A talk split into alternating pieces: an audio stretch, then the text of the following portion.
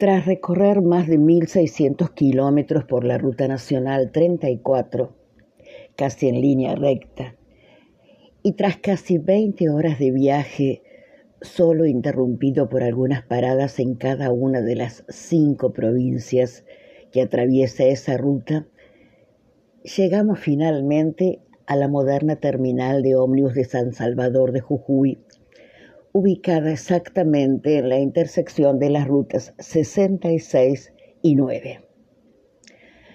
Además se puede acceder a la ciudad por vía aérea a través del aeropuerto Dr. Horacio Guzmán, ubicado en la localidad de Perico y vinculado también al centro de la ciudad mediante la autopista 66. Por supuesto es más rápido, pero priva de la posibilidad de meterse en las entrañas mismas de la Argentina y ello es muy importante. El aeropuerto cuenta con vuelos diarios a las ciudades de Buenos Aires, Córdoba, Mendoza y Salta. Eh, también lo hace la ciudad chilena de Iquique. La primera impresión al llegar a Jujuy confunde al recién llegado que piensa encontrar una pequeña ciudad con aire colonial, baja. La bien llamada tacita de plata por su imagen rodeada de montañas sorprende desde la primera llegada a la terminal. Y no es la única forma de identificarla. También es considerada la capital nacional de la primavera y de la juventud y la capital nacional de la Pachamama. Unos pocos kilómetros nos separan del centro mismo de la ciudad que lentamente comienza a exhibir las huellas de un pasado íntimamente vinculado a las guerras de la independencia. Justamente el departamento al que pertenece San Salvador lleva el nombre de una figura significativa, muy significativa, tanto para los jujeños como para todos los argentinos. Me refiero a Manuel Belgrano. Es imposible estar en Jujuy y no evocar el triste éxodo jujeño que lo tuvo como protagonista y como verdadero salvador de un pueblo muy valiente.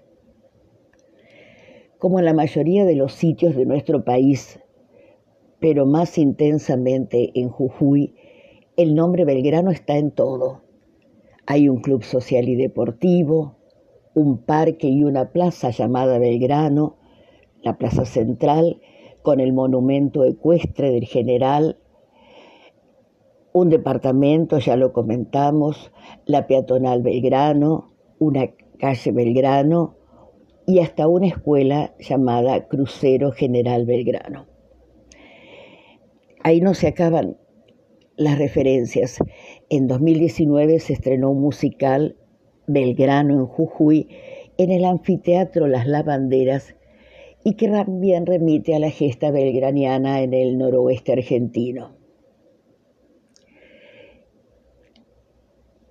La estación del ferrocarril también lleva el nombre de General Belgrano Anteriormente el servicio de pasajeros llegaba hasta La Quiaca e incluso algunas formaciones pasaban a Bolivia. Lamentablemente esto fue suspendido en la década del 70 y nos queda solo hoy un hermoso edificio que recuerda aquella época de esplendor de todo el norte. La estación hoy es un centro cultural y resguarda parte de la historia de la provincia. Seguimos recorriendo Jujuy, que en lengua guaraní significa confluencia o reunión de ríos. Eh, si efectivamente vemos cualquier mapa de la zona, vemos que ambos forman un perfecto embudo en el cual confluyen también una decena de arroyos. Justamente muy cerca del encuentro de los ríos Grande y Sibi en 1593 Pedro de Argañarás funda la ciudad de San Salvador de Velasco en el valle de Jujuy. Hay varias versiones. La más certera es la que indica que el nombre de Jujuy proviene de los antiguos habitantes de la región que pertenecían a la etnia de los Omahuacas.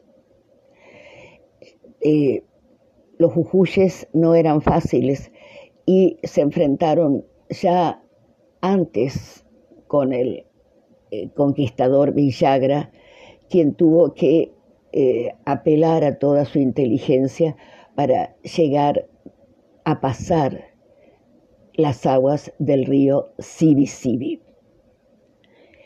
San Salvador de Jujuy ostenta dos récords nacionales. El primero por su latitud. Recordemos que está sobre el paralelo de 24 grados y eso lo hace la capital de la provincia o de provincias más septentrional de la Argentina. Por otra parte, sus casi 1.300 metros de altitud sobre el nivel del mar la convierten en la capital de provincia más alta del país.